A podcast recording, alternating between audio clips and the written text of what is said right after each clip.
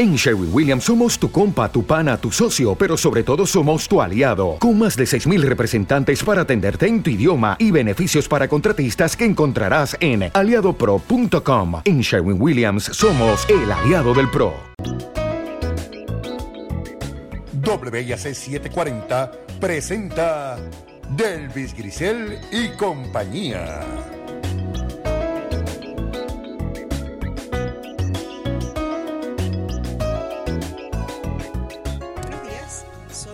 Grisel Ortiz. Les doy la bienvenida a esta edición de Delvis Grisel y compañía.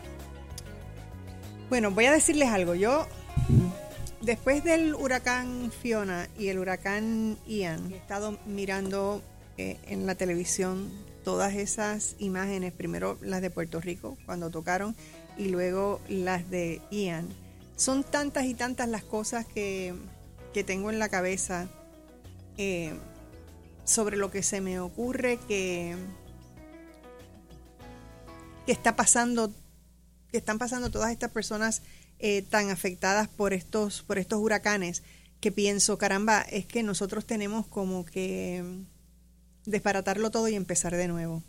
Como que ya todas las concepciones que teníamos de lo que es la vida y cómo llevarla, de lo que, de lo que deben ser las acciones del gobierno en, y sus políticas públicas en términos de la ayuda a los ciudadanos y las ciudadanas.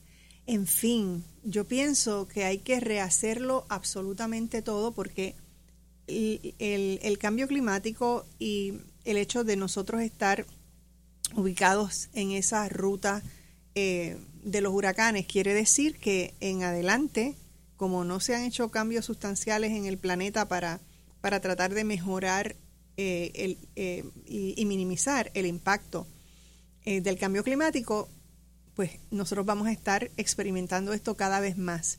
Y si nosotros seguimos pensando las cosas de la misma manera y viviendo la vida de la misma forma y no entendiendo cosas fundamentales como lo es el apoyo comunitario, cómo nos acercamos unos a otros y dejamos esta cosa individualista que estamos teniendo desde hace muchísimas décadas, pues es que sencillamente no vamos a sobrevivir. El daño que, que reciben todas estas familias, yo pienso, lo que nos ha pasado aquí es grave. María, después los terremotos eh, y ahora eh, Fiona en Estados Unidos, en el estado de la Florida, todas las personas que, que han sido, eh, que sus casas fueron arrasadas, porque no es ni siquiera que sufrieron daño, es que, es que simplemente desaparecieron. Y entonces uno tiene que pensar, ¿y entonces cómo, cómo rehago mi vida? ¿Cómo, cómo, cuál es el ánimo que voy a tener si, si ya no tengo absolutamente nada? Todo desapareció. Pues quiere decir que tenemos que repensarlo de nuevo porque el año que viene o el subsiguiente, no sé qué, pues pueden venir experiencias similares y no, no podemos seguir haciendo las cosas de la misma, de la misma forma. Afortunadamente hay gente que va pensando eh, en esas cosas. Y yo voy a conversar con, con dos eh, mujeres maravillosas que trabajan arduamente en estas direcciones. Eh, y, y, quiero adelantar, porque empecé diciendo el asunto de esta semana y lo que he estado pensando, que esta semana todos mis programas van a ir en esa dirección, en esa dirección de conversar, tener conversaciones sobre cómo repensamos nuestras vidas, cómo eh, nosotros miramos los colectivos, cómo vamos con el apoyo comunitario, cómo hacemos a los gobiernos eh, reflexionar en la forma que hacen las cosas y cómo los obligamos definitivamente y les exigimos que tengan transparencia y que actúen eh, de inmediato eh, y que dejen a un lado la corrupción. Eso es como una cosa, yo no pensaría que es casi imposible, pero bueno, eh, tenemos, que, tenemos que mirar, tenemos que conversar y tenemos que seguir haciendo hasta el último día. Se trata hoy eh, de Patricia Novoa y de Belinés Ramos, son eh, profesoras universitarias que eh, trabajan un proyecto muy hermoso en Calle que se llama Clínica Legal psicológica. Y que han trabajado los efectos psicosociales de posteriores al huracán María en una comunidad en Canóvanas, pero que han ido acompañando durante el proceso, porque ya pasamos eh, cinco años, a muchas otras comuni comunidades, porque esto se ha, agrandado muchísimo. les doy la, la bienvenida a ambas que están acompañándome a través de la vía telefónica. Buenos días, ¿cómo están? Hola, buenos días, eh, del, muy agradecida de la invitación eh, y del espacio, ¿verdad? Que tú abres eh, en tu programa para conversar sobre este esta situación que que es dura, eh, es, ansiogénica, es agobiante, pero también es es un espacio, ¿verdad? Que que que se abre para, para pensar, como tú bien señalaste, y para imaginar otro Puerto Rico. eh, ¿Con quién estoy hablando? Patricia. Patricia. Eh, ¿Y Belinés está por ahí también? Sí, buen día. Saludos. Hola, Belinés. Esto, es que es la primera vez que converso con ustedes y todavía no le conozco las voces. Así que por eso, es como no las estoy viendo, pues tengo que saber eh, cuál de las dos es la que me está conversando. Bueno, yo quiero eh, iniciar a hacer un poco de historia de cómo, eh, cómo nace eh, este proyecto. O sea, ¿por qué, pues se, les, ¿por qué se les ocurrió? Ah. ¿Por qué pensaron que era lo mejor que ustedes podían eh, hacer tras el paso del huracán María? ¿Y cómo, y cómo deciden trabajar esa, investigar esa comunidad en particular? Pues mira, este, nos remontamos hace cinco años en María. Yo soy profesora del Departamento de Ciencias Sociales, yo soy psicóloga. Eh, y estaba con mis estudiantes eh, eh, mirando a ver qué podíamos hacer y entonces eh, decidimos, yo con otros colegas empezamos a ir este, a hacer brigadas de salubristas con colegas del recinto de ciencias médicas, del colegio también de abogados, del colegio de médicos y cirujanos, nos, fuimos, nos fuimos a las distintas comunidades a hacer brigadas para llevar servicios eh, de salud a las comunidades afectadas en María. Y ahí es que yo llego al barrio San Isidro en Canóvana. Y en cuando yo vi ¿verdad? el nivel de desastre que ellos estaban manejando, yo decido quedarme allí. Porque parte de lo que pasa es que eh, la respuesta inmediata, pues es eso, una respuesta inmediata, cortoplacista, y a mí me interesaba documentar los efectos psicosociales que tuvo el huracán María en los residentes y en las residentas y también mirar qué acciones colectivas e individuales ellos llevaron a cabo para su proceso de recuperación, o sea, qué cosas concretas ellos hacían que les permitían que les permitían apostar a la vida. Así que con este grupo de estudiantes del recinto de Calle y con del recinto de, mm, de Humacao nos quedamos allí, íbamos semanalmente, ¿verdad?, a conversar, a documentar todo ese proceso de, eh, de recuperación. Ahí es que vimos, ¿verdad?, que la mayoría de las viviendas quedaron totalmente destruidas, sobre el 41% de esas viviendas quedaron totalmente destruidas. La gente, eh, eh, pues, hubo allá muchos residentes enfrentaron problemas de salud, este, porque se desbordaron los pozos sépticos y por razones de historia que podemos hablar más adelante, ¿verdad? Este, en nuestro trabajo, pues muchos de los de, las personas entraron con entraron en contacto con aguas contaminadas y, ¿verdad? Tuvieron problemas en la en, la piel. Hubo personas que tuvo eh, que tuvieron problemas, ¿verdad? Que las condiciones persistentes de ellos, muchos eran viejitos, pues tenían eh, se, se deterioraron, que eso otros estudios lo han lo han este, lo han documentado eh, gente con, con diabetes, con depresión, con asma, esas, esas condiciones se deterioraron. Mucha gente con ansiedad, mucha gente con, eh, con frustración, ¿verdad? Porque en ese entonces eh, estaban enfrentando discrimen este, por la por la el trato inhumano que tuvo, y lo digo así, inhumano, que tuvo algunos inspectores de FEMA, este, este, en, esas evaluaciones iniciales. Además de eso, pues empezamos a mirar que muchas eh, personas residentes eh, empezaron a emigrar, que eso también se documentó eh, con otros estudios, y esa emigración de la gente a Estados Unidos llevó que las redes de apoyo de sus vecinos, pues obviamente las perdieran. Eh, y además de eso, pues había mucho, veía que había mucha desconfianza y con mucha razón en las autoridades municipales, en las autoridades estatales y federales, porque estos residentes entendían que los eh, agentes, ¿verdad? las agencias de gobierno no estaban atendiendo sus necesidades inmediatas. Al contrario, le hacían la vida más difícil. En vez de facilitar, lo que hacían era obstaculizar. Eso estaba ahí pasando, pero también yo veía eh, en, eso, en esas visitas y en esa documentación sostenida que las lideresas eh, se autogestionaban comedores comunitarios y ahí cuando recibían las donaciones y los suministros, pues ellas mismas con sus vecinas repartían y atendían la necesidad de hambre.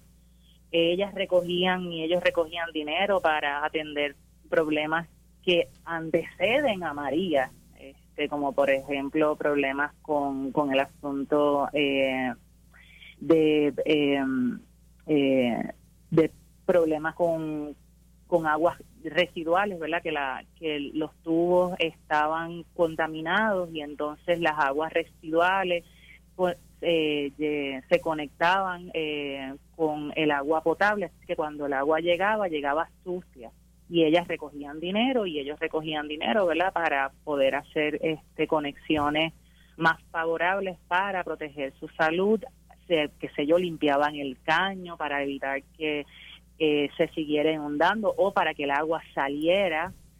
Ellos albergaban a sus vecinos, ¿verdad? Si perdían sus hogares. Así que eh, esas fueron entre algunas de las cosas que yo veía que en efecto había, un, había una organización eh, a nivel comunitario que permitía atender las necesidades inmediatas de la gente. Y obviamente las vecinas individualmente pues acogían y amparaban a las otras vecinas y llegaban donaciones, pues entonces se dividían, qué sé yo, te doy agua, te doy el cloro, este, y de esa manera ellas iban como apoyando y amparando a sus, eh, a sus, ¿verdad? A sus vecinas o a sus vecinos aquellos que se quedaban en el, en el barrio. Pues mira, yo dije, después que yo, ¿verdad? Documenté todo eso, eh, pues algo había que hacer. Y entonces ahí eh, conecto, ¿verdad? Con, con la licenciada Ramos y con las lideresas y los líderes de allí y decidimos que íbamos a accionar eh, sobre lo que habíamos visto, ¿verdad? Porque no una investigación no se puede quedar simplemente eh, eh, informar a la gente lo que estaban viviendo, sino en efecto hacer un, ¿verdad? Hacer, crear, crear algún espacio que permita cambiar esas condiciones de fragilidad que vulneran a la gente. Y ahí es que fundamos con las lideresas del barrio, fundamos la clínica legal psicológica que es un espacio que nosotras abrimos en ese entonces en San Isidro eh, y después en otras comunidades abrimos un espacio para acompañar a las comunidades que han sido afectadas por esos desastres socioambientales. Y son socioambientales y no naturales por, porque, como tú bien señalaste al principio, no son a todos los sectores que son eh, que son no son todos los sectores que se afectan, sino son unos sectores más precarizados y esta precarización es responsabilidad del gobierno, no solamente previo, sino después, porque como hemos visto, la respuesta después es una respuesta mediocre y, e ineficiente, así que en efecto lo que nosotras hacemos entonces es acompañar tanto legal psicológica y a nivel de trabajo social. Bueno, yo me imagino... Esto es, como, es como un resumen muy resumido de lo que es la, de, lo que la, clínica. Sí, no, y yo me imagino que el asunto, los asuntos legales, eh, ese apoyo a los asuntos legales es, es, una, es una fuerza poderosa para, para devolverle algo de seguridad a la gente porque el problema es que la gente se queda perdida en medio de cosas que no, de esos contactos con el, con el gobierno que son ineficientes y que las personas no tienen las herramientas eh, de conocimiento de, de, cómo se pueden defender legalmente. Y de eso quiero que me hable la licenciada Ramos. Me voy a ir a la pausa porque estoy tan cerca de ella que no quiero eh, interrumpirla cuando me esté eh, contando la importancia de todo esto. Así que regresamos en breve, no se vaya nadie. No se retire. En breve regresamos con más de de Elvis Grisel y compañía. A los 16 morí en un accidente de auto. A los 54 me convertí en abuelo. A los 31 fundé mi propio negocio. A los 43 le di la vuelta al mundo. A los 29 fui padre por primera vez. Cuando donas tus órganos, vives más allá de tu vida. Lifelink de Puerto Rico Regístrate como donante en donavidapuertorico.org. Todas las mañanas te espera Línea Abierta por WIAC 740 de 9 a 10 de la mañana para que tú seas el protagonista con tus llamadas y disfrutes de buena música y de los comentarios de Jorge Hernández y Lo Rodríguez. Línea abierta por WIAC 740. Tus derechos al un espacio radial creado por Ayuda Legal Puerto Rico, dedicado a compartir noticias, educación y herramientas para que conozcas y defiendas tus derechos. Por el Puerto Rico justo que queremos, sintoniza tus derechos al día. Todos los jueves a las 2 de la tarde por WIAC 740 AM. Moderado por la licenciada Ariadna Godro Albert y el equipo de Ayuda Legal Puerto Rico.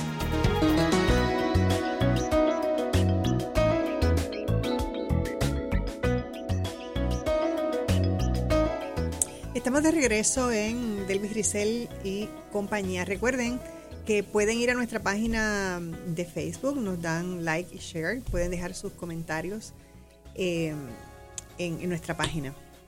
Bueno, eh, quisiera, licenciada, que entonces hablemos ahora sobre eh, cómo se maneja todo esto dentro de la clínica, el asunto legal. Gracias, Delvis.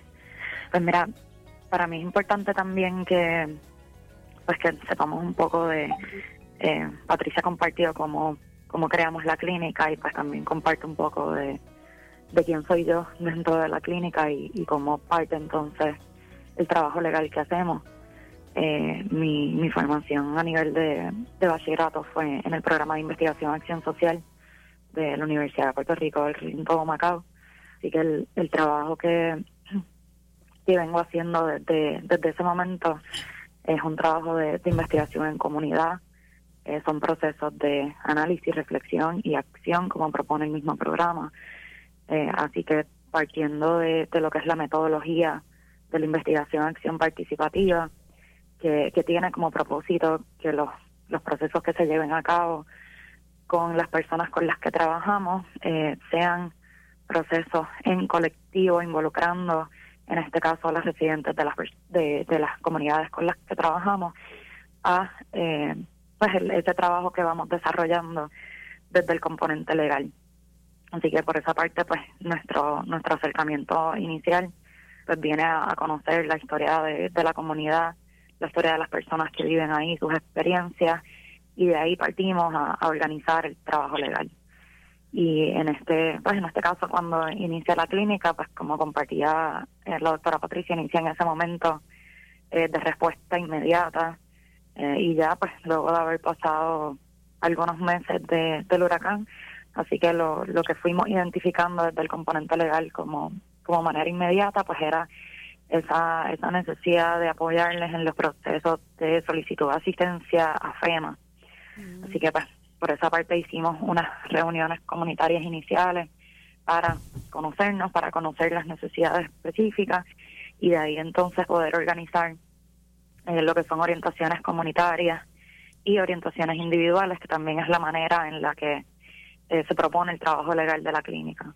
Para, eh, no solamente pues ese servicio directo a atender algún caso, alguna situación en específico, sino que partiendo de, esa investigación inicial, de esa relación inicial con la comunidad y de identificar las necesidades, pues también vamos identificando cuáles son necesidades a nivel de comunidad y cómo entonces se puede trabajar desde las orientaciones legales comunitarias y también como, como mencionábamos antes, eh, este trabajo partiendo de esas necesidades identificadas, pues se da en la comunidad. Eh, nosotras no tenemos un, espacio físico más allá del espacio que nos provee la, la Universidad eh, de Puerto Rico en el recinto de Calle. Así que no, no tenemos eh, una oficina de, de la clínica eh, fuera de ahí, por lo que nosotras nos movemos a esos espacios que la misma comunidad nos abre y nos permite eh, ofrecer las orientaciones comunitarias, individuales o tener las reuniones. Y el, ese acompañamiento legal que se da y que se da en la comunidad tiene como objetivo principalmente que, que los residentes conozcan cuáles son sus derechos en estos procesos, no solamente qué es lo que tienen que hacer, sino cuáles son sus derechos y, que también puedan eh, saber cómo y cuándo reclamarlos durante el proceso, que conozcan eh, todos los pasos que tienen que seguir durante estos procesos de recuperación. Eh, también en el proceso nos hemos encontrado con, principalmente en la comunidad de San Isidro en Canoana, con posibles desplazamientos, así que es un tema que también trabajamos dentro del proceso de recuperación.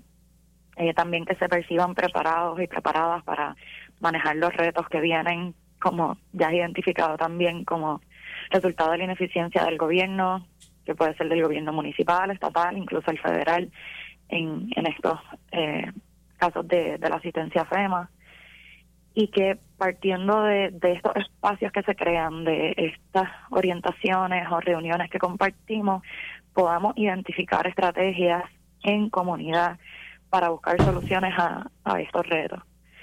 Eh, como pues como punto principal de, de nuestro trabajo dentro de la recuperación también es que se apueste a una recuperación justa, que es como quizás empezaste también.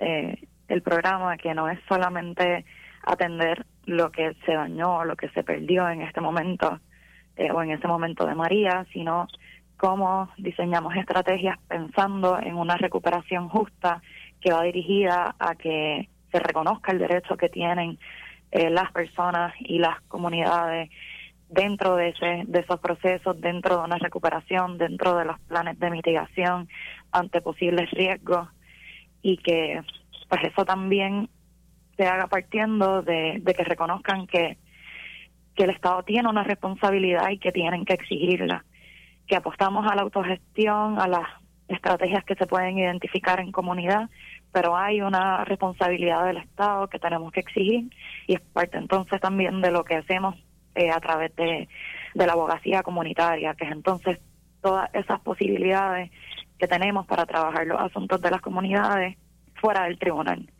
que es a través de eh, quizás el, el cabildeo, pero en el buen sentido de, de trabajar proyectos de ley que atiendan las necesidades de la comunidad, eh, a través de ir directamente a las agencias a reclamar esta responsabilidad. En ese caso, pues acompañamos a, a las líderes y residentes a reunirse con las distintas agencias, con el Departamento de Vivienda, eh, con el municipio, incluso en la fortaleza hemos tenido reuniones y es desde ese acompañamiento reconociendo eh, los saberes también de la comunidad y las acciones que ya eh, desde hace muchos años están están proponiendo las distintas comunidades. Y yo pienso que es, es todo es tan tan profundo y con tantas raíces porque cuando las personas son afectadas por fenómenos naturales como estos que le destrozan la vida a muchísima gente, todo el mundo va a reaccionar de una forma distinta.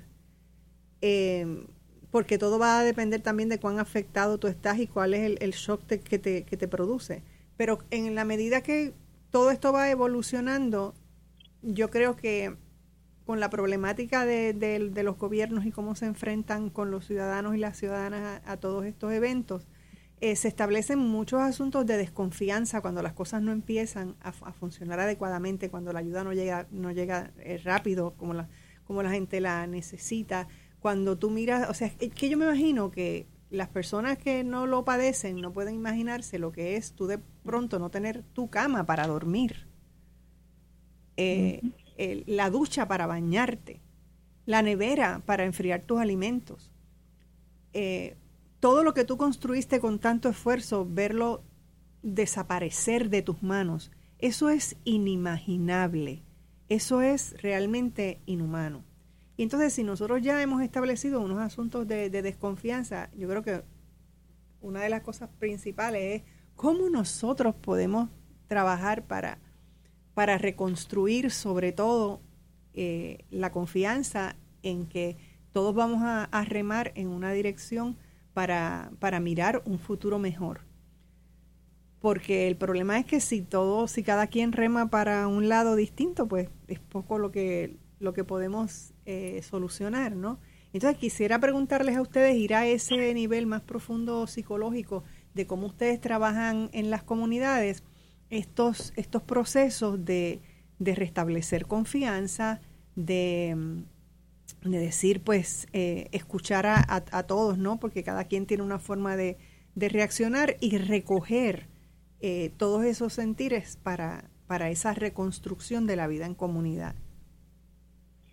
Pues mira, tú lo dijiste hermosamente. Este, eh, parte de lo que nosotras hacemos eh, es que en cada barrio que llegamos, pues ahí eh, los líderes y las lideresas abren un espacio, ¿verdad? Nos habilitan un espacio porque para poder darle un lugar al dolor, para poder darle un lugar al sufrimiento, para poder para poder poner palabras ahí al, a ese apretón en el pecho, a esa angustia que no la deja comer, este, a ese dolor de espalda que tú sabes que yo tenía un maestro que decía que el, el cuerpo recuerda lo que la mente olvida. eh, pues en ese sentido lo primero que nosotras hacemos es eh, crear junto con los, con los líderes y las lideresas un espacio en el barrio que sea un espacio confiable, eh, seguro para poder acoger a cada residente que necesita poner ahí algo de lo que vivió porque no es solamente la nevera el que, que es duro verdad que no no es no es en María es, fue María y después se volvió a perderlo todo en Fiona eh, y, hay como un circuito ahí de pérdida, pero esas no son las únicas pérdidas, hay pérdidas muchas anteriores a, esta, a, esas pérdidas inmediatas que también eh, cuando uno llora, ¿verdad? Uno no llora solamente por el por el madre, uno llora, tú sabes, por el padre que, que perdió, ¿verdad? Por muchos de los residentes, por lo menos en San Isidro, son inmigrantes que no han regularizado su estatus, así que en efecto hay mucho distanciamiento cuando llegan aquí, pues se han distanciado de su familia, reciben mucha mucha violencia, este comentarios xenofóbicos, mucho discrimen de parte de las instituciones, así que hay un montón de, de, experiencias traumáticas que, que hay que darle un lugar en, el, en el barrio. Y no es, en, ¿verdad? Este, muchas veces eh, ante esa desconfianza en el gobierno, pues cuando uno llega, como nosotras poco a poco vamos estableciendo confianza con ellos para lograr entonces que ellos puedan apalabrar todo ese esa esa soledad porque eh, además de la pérdida... Y el estado de, el estado de shock para iniciar, porque todo esto provoca un shock del cual tú no puedes... Y, lo digo yo, porque yo en María sufrí shock. yo, yo, perdí un techo. O sea, yo, yo sé lo que es eso, tú llegar y, ver que el techo no está y que tú miras el cielo y que todo lo demás está mojado adentro. Eh, y eso es una experiencia realmente bien dolorosa, bien fuerte, y tú puedes pasar meses y meses y estás en shock y no sabes qué hacer y no te puedes mover y no puedes pensar. O sea, salir de ahí no es una cosa fácil. Exacto, y parte de lo que nosotras hacemos entonces es que por un lado, eh, concretamente, nosotras, ¿verdad? Eh, o estamos haciendo alguna reunión comunitaria o estamos haciendo alguna orientación y ahí tenemos a la psicóloga clínica un poco, ¿verdad? Porque eh, en Puerto Rico los que van a los psicólogos este, se comparte ese estigma, ¿verdad? De que están locos.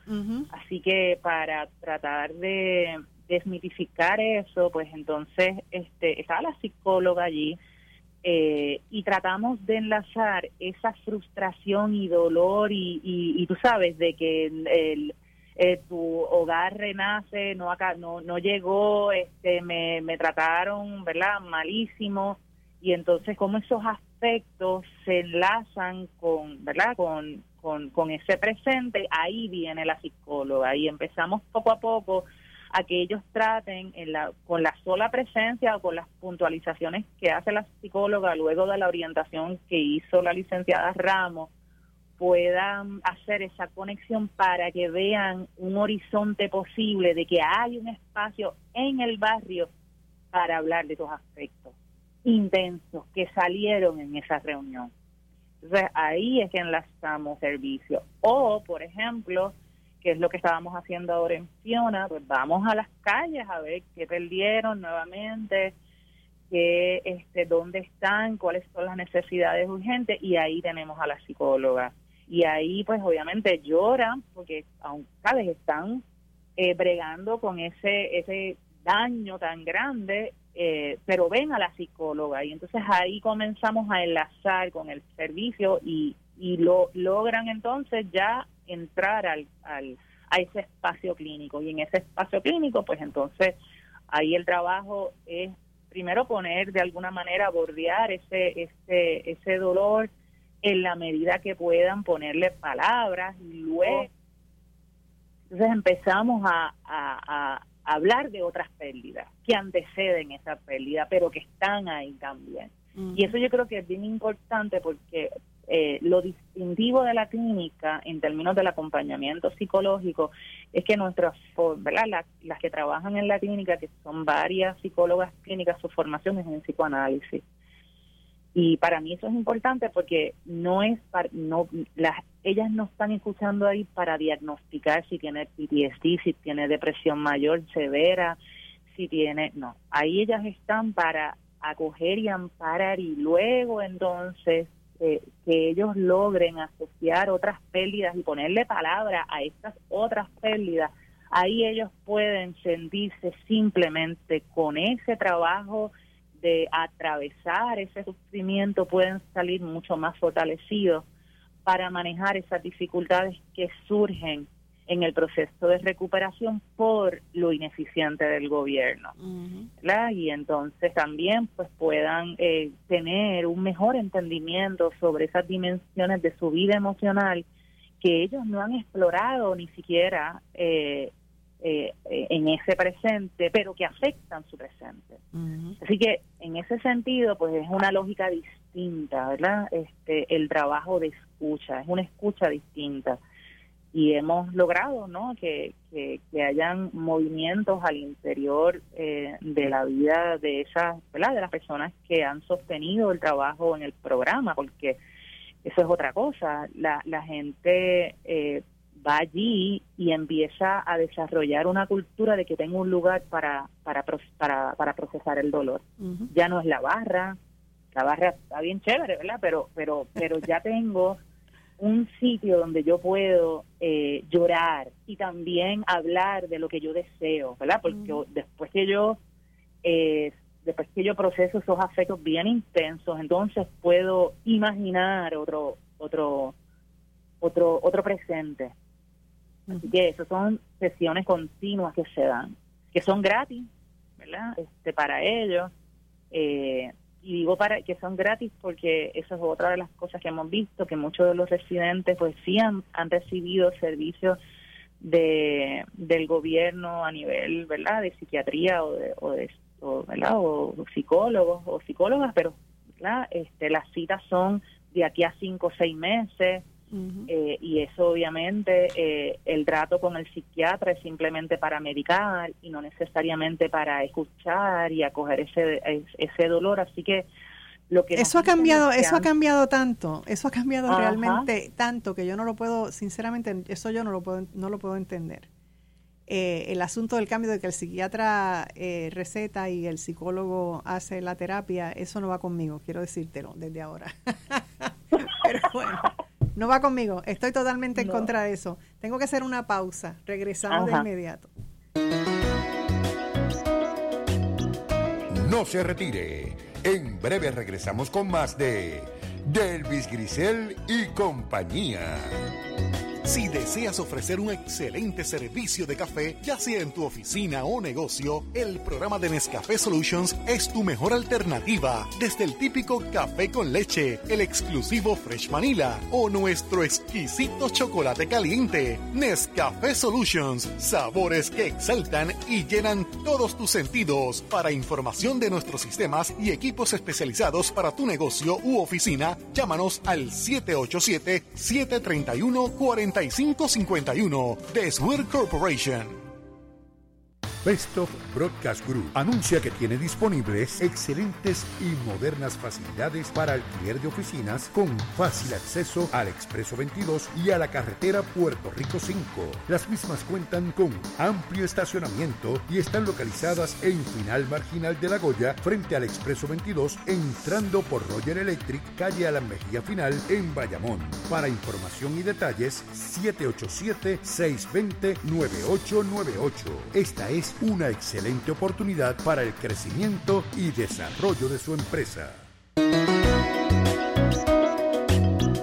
Y ahora regresamos con más de Delvis Grisel y compañía.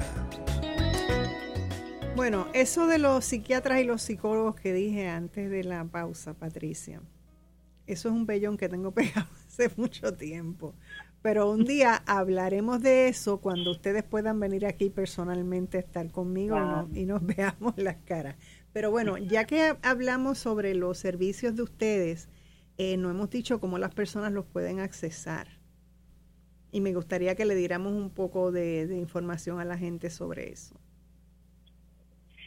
Ok, pues sí, este nosotras, como dijo la licenciada Ramos, estamos en la Universidad de Puerto Rico, o sea, la universidad nos ha dado este un espacio allá en Calle, así que nos pueden llamar al 738-2161.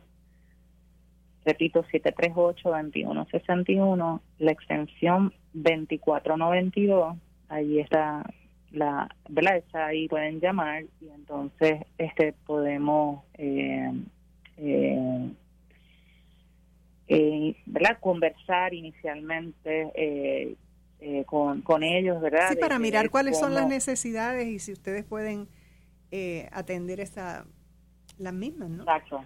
Sí, sí, sí, o nos pueden escribir a la a gmail.com y en, en nuestras páginas, el, nuestras redes, Clínica Legal Psicológica está allí y en Instagram también. O sea que eso es una manera de, de conectar. Eh, algo que yo quiero traer, ¿verdad? Que, eh, que es que no es solamente que el residente quiera o la lideresa quiera, sino que hay, hay ¿verdad? Hay que ver quiénes quieren eh, acoger la, el trabajo de acompañamiento. Eso nosotros no, no imponemos, así que en ese sentido, eh, eh, como Belín, ¿verdad? como la licenciada Ramos trajo, nosotros este, conversamos, eh, tenemos reuniones con los, las lideresas o las juntas comunitarias o los comités de enlace que organizan este el, el, trabajo allá en, el, en los barrios, ¿no? y entonces de ahí es que eh, de que partimos. Eh, para poder entonces hacer ese trabajo sostenido, porque la distinción de la clínica es que, eh, como sabemos por el trabajo de documentación que hacemos, que lo que lo que fragiliza o lo que pone en riesgo, ¿verdad? Son viene por el abandono del Estado, pues nosotras no vamos a hacer eh, respuestas cortoplacistas, sino son respuestas a largo plazo y entonces de esa manera podemos acompañar los proyectos que ya esos comités, líderes, lideresas, ¿verdad? Cada, cada comunidad tiene su manera de organizarse, hayan establecido como proyectos comunitarios. Así que los distintos barrios tienen distintos eh, proyectos que permiten entonces a nosotras darle fuerza y acompañarlo. Quería preguntarle a la licenciada Ramos, ¿Cuántas comunidades ustedes trabajan ahora? Porque em, empezaron canóbanas, ¿no? Pero ahora, después de cinco años, son, otras. O sea, hay, sí. Eh, bueno, seguimos eh, en Canóbanas. En Canóbanas, además de trabajar con la comunidad de San Isidro, eh, también trabajamos con la comunidad de Usual y ¿Y esa esta comunidad con que ustedes iniciaron, eh, tuvo también eh, em, problemas ahora con el huracán Fiona? Sí. Y, en estas dos semanas hemos estado trabajando distintas. ¿Y, y cómo, ustedes, cómo ustedes observan eh, la diferencia en el manejo de María y el manejo de Fiona, ya que ustedes han estado atendiéndoles, ¿no? ¿Cómo han reaccionado? Sí, pues eso es para mí parte importante de, de un poco el resultado de, esta manera en la que hacemos el trabajo y precisamente ayer estábamos un poco reflexionando luego de, ofrecer una orientación comunitaria sobre eh, FEMA y las solicitudes en este momento y los estarán más preparados, ¿no? ¿Perdón? Estarán más preparados ahora. Sí, por una parte, sí, por esa parte de, conocer eh, los procesos, los derechos, el reclamo a, las distintas agencias, incluso eh, uno de los sectores de la comunidad, el sector Vida Hugo, eh, se había estado preparando para atender la mitigación de riesgo a inundación, en el sentido de que hay varios caños que recorren la comunidad y este sector en específico eh, llevaban tiempo, por una parte, haciendo las exigencias y los reclamos al municipio de Canóvana para que se atendiera esa limpieza de los caños porque sabían la posibilidad de inundación con, con esos eh, caños tapados. Así que se trabajaron cartas al municipio, les acompañamos a reunirse con personal del municipio de Canóvanas a solicitar incluso que no, no necesariamente tenía que ir el personal del municipio con la maquinaria a limpiar, sino que mínimamente prestaran la maquinaria y los mismos residentes iban a hacer esa limpieza. Pero esto no tuvo ningún resultado con el municipio de Canóvanas. El municipio de Canóvanas nunca fue a la comunidad a limpiar el caño y parte de las respuestas que nos daban era que las máquinas o estaban o se estaban usando o estaban dañadas o no se podían meter a la comunidad porque eran demasiado grandes. Así que en respuesta a eso, y a, y a estos años de conversación y de eh, apoyo a sus trabajos de autogestión, pues la misma comunidad organizó a los residentes y limpiaron ese caño. Y eso tuvo el resultado de que ese sector no sufrió inundaciones como otro sector de la comunidad que también comparte la misma situación y pues no pudieron eh, trabajar esa, esa limpieza del caño y el municipio obviamente tampoco lo hizo, así que ese sector fue el más afectado en cuanto a inundaciones. Así que en ese sentido, pues sí vemos esa, esa diferencia en cuanto a la preparación para atender pues su, su realidad y su, y su situación inmediata, pero también cómo se han ido preparando en estos años eh, al conocer qué es lo que tienen que hacer para, para evitar eh, ese riesgo de inundación o qué es lo que tienen que hacer para exigirle eh, al gobierno la responsabilidad que tiene con sus vidas. Sí, porque yo creo que eso es, es, es una cosa que en este momento hay que replanteárselo todo. Y hay que, porque si seguimos en el, en el mismo sitio y, y, no, no, y no nos movemos, eh, no hay manera de, no hay manera de, resolverlo y cada, cada temporada eh, será peor, ¿no? y es sobre todo si, sobre todo si no logramos hacer el cambio en la forma de, de las de las estructuras gubernamentales y cómo funcionan y, y, los cambios de políticas públicas y todas esas cosas no sí es correcto y por eso también eh, a nosotras pues nos interesa siempre puntualizar esa esa metodología de trabajo de la clínica que precisamente además de pues, mantener este trabajo sostenido de acompañamiento eh, de ofrecer los servicios. la, la base también de, de esta metodología es, es con mira a largo plazo y, y sí atendemos y acompañamos las respuestas inmediatas y los procesos de recuperación, pero también es un trabajo de organización política en ese sentido, de que las mismas comunidades tengan estos espacios de discusión que se pueden dar en las orientaciones eh, comunitarias legales, que se pueden dar partiendo de, del trabajo social, como quizás Patricia pueda comentar un poco eh, luego, como también en, en estas reuniones incluso de, mucho más compartir, compartir alimentos, o sea, la idea es que esos espacios o ese espacio que propone abrir la, abrir la clínica, pues no es solamente para ofrecer unos servicios, sino también es para que se den eh, todas estas conversaciones desde otras formas con la intención de reconocer, como mencionaba al principio también, los saberes de las personas en, la, en las comunidades, eh, cuánto ya han trabajado para, para resolver las situaciones a las que se han enfrentado algunas como San Isidro hace 30 años y cómo desde sus esfuerzos han ido eh, pues trabajando para cambiar esas realidades, pero pues para nosotras como acompañamiento es importante que se den esos espacios, que reconozcan esos saberes y, que potencien esos poderes también. Eh, incluso en, en la comunidad de, de también, la líder comunitaria durante las últimas elecciones estuvo en, un proceso eh, bajo el, el, movimiento Victoria Ciudadana, así que también es parte de, de, pues de lo que podemos apoyar eh, y, y siempre también lo dejamos saber en, en nuestro trabajo en la comunidad, en nuestro trabajo político, pero no, no es pues bajo esa política partidista, no, no apoyamos tampoco eh, pues, partidos en específico y lo reconocemos, sino que mm, a partir de nuestro trabajo apoyamos todos esos esfuerzos, eh, sea de autogestión, sea de organización, que, que potencien sus poderes y también que puedan reconocer pues que todo eso que llevan trabajando en la comunidad también se puede mover a otros niveles, porque ya han demostrado el trabajo que pueden hacer. Sí, porque por ejemplo, eh, en esto que, que estás diciendo, pienso yo en el asunto de la alimentación todo eso es una cosa que hay que replanteársela en las comunidades. O sea, cómo nos defendemos, cómo vamos al huerto, cómo eh, protegemos lo que, lo que comemos.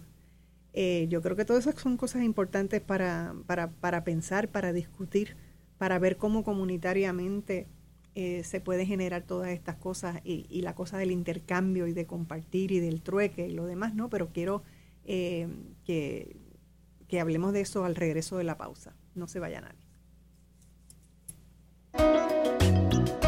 No se retire. En breve regresamos con más de Delvis Grisel y compañía. Sabor y frescura hay en cada lata. Vegetales Goya, nada se compara. Es que no hay nada más bueno que los vegetales Goya. Cuando se trata de color, ternura y sabor, Goya te ofrece lo mejor.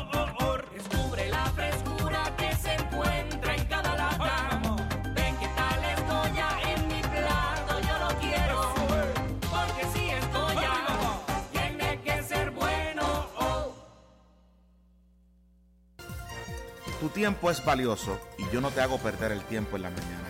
Aquí en Sin Tapujos Repensando a Puerto Rico te damos las entrevistas, la información que necesitas saber para comenzar tu mañana bien informado. Todos los días de 6 a 9 de la mañana por WIAC 740. Sin tapujos, con la mejor manera de llevar la noticia. Por esta tu emisora, WIAC 740.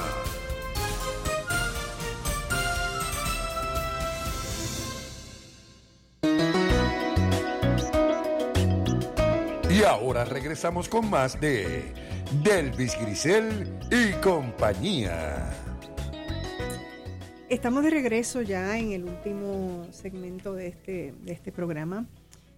Eh, y entonces pensaba yo en, este asunto de, de la, de la alimentación, que es una de las cosas eh, más fuertes que, que ataca a las, a las personas en estos momentos de...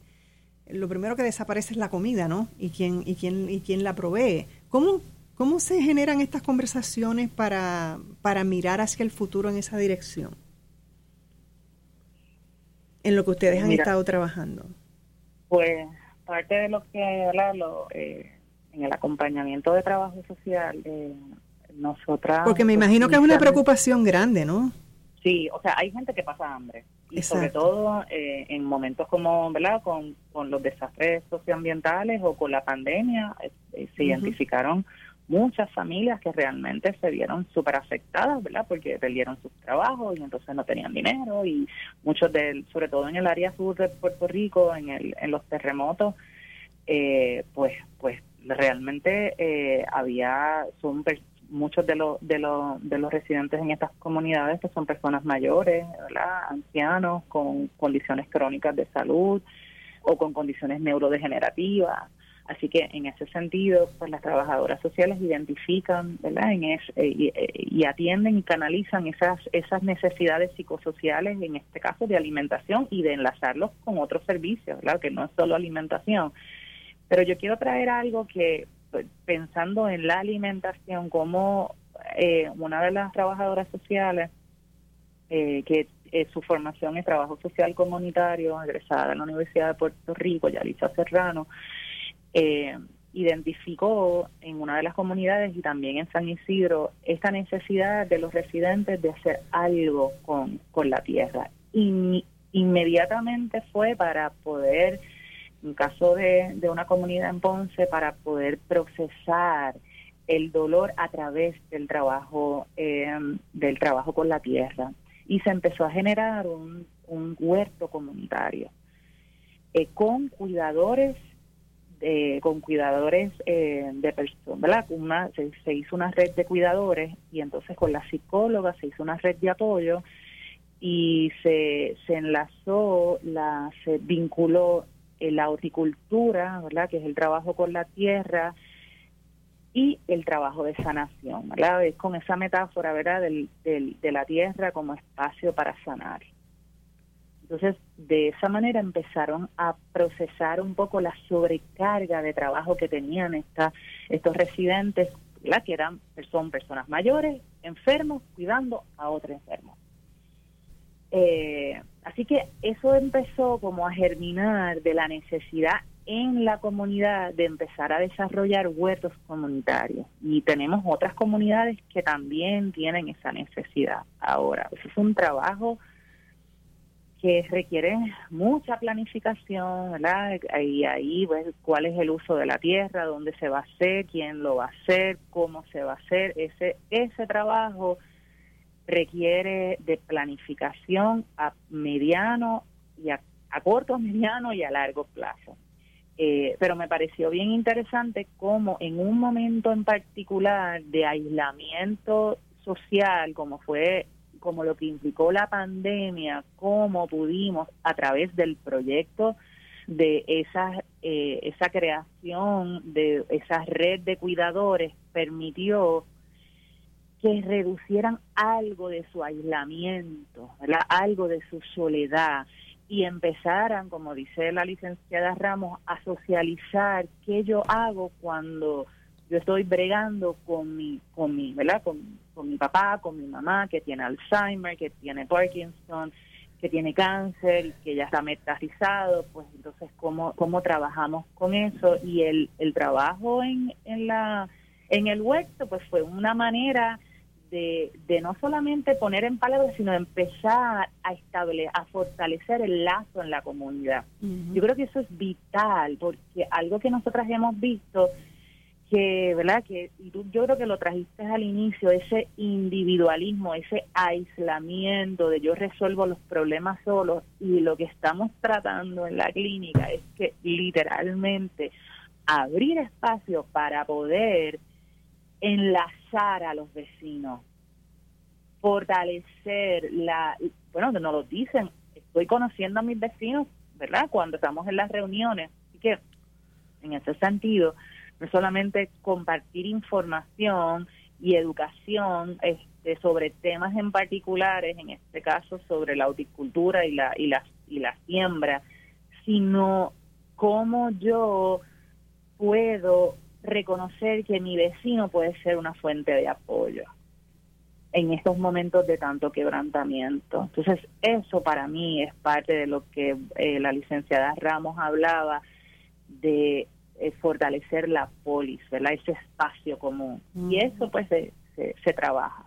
Eh, así que tenemos la dicha, ¿verdad? Que tenemos una persona que también este, tiene ese conocimiento este, en su trabajo como trabajadora social comunitaria y pues estamos en la medida que las comunidades lo quieran así. Hasta ahora tres comunidades han considerado el huerto comunitario como un espacio no solamente para eh, reducir el aislamiento social, sino también para ver de qué manera los viejitos y las viejitas que, que su dinero de, de la jubilación no le da, pues cómo podemos generar un, algún ingreso este, con eso. Así que, ver, pero eso es un trabajo a plazo largo. Sí, no, y es y en este momento yo pienso que el esfuerzo tiene que ser tan grande para la reconexión humana, porque es que la realidad es que hemos ido estableciendo una vida que no es en este planeta.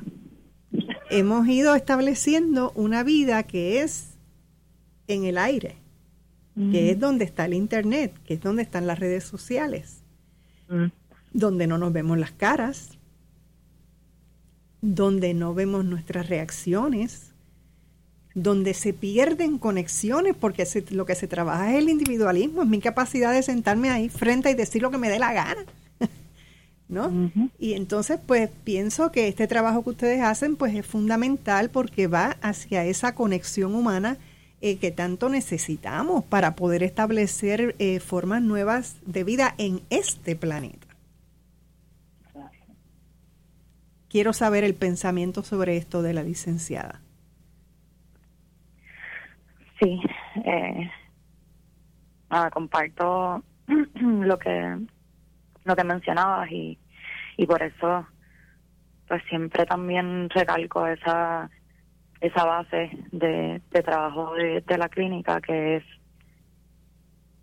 ese abrir espacios para que salgan de sus casas y compartan cuáles son las distintas situaciones que están viviendo, cuáles son sus realidades y como mencionaba también la doctora Patricia y como también nos compartieron eh, algunos residentes ayer en, en San Isidro, no es hasta que se dan estos espacios que, que pueden conocer incluso a sus vecinos o vecinas y, y pues durante todo este tiempo no solamente eh, se han conocido, sino han podido conversar sobre situaciones personales que también pueden compartir para, para identificar que son situaciones que pasan a nivel del hogar, pero son situaciones que pasa el vecino, la vecina, y que si las compartimos podemos buscar estrategias para que cada cual también pueda eh, trabajarlas, pero también de ahí parten eh, las necesidades que se comparten en comunidad y que también han reconocido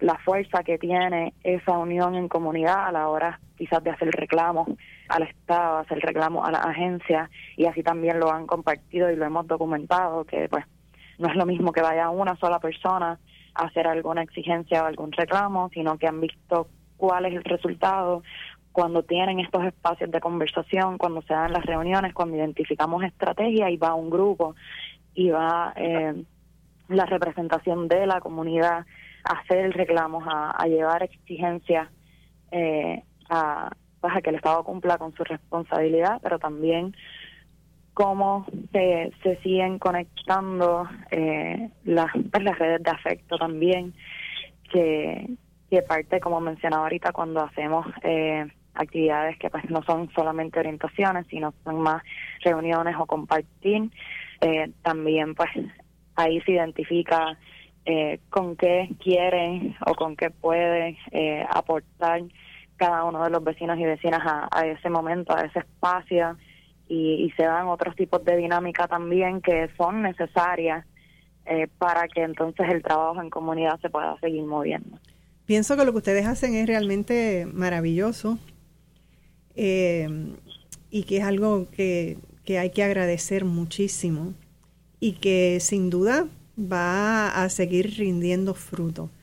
Eh, así que les agradezco muchísimo que hayan estado conmigo en la mañana de hoy. Se nos ha terminado el tiempo y espero que, eh, quiero muchísimo que vengan aquí conmigo.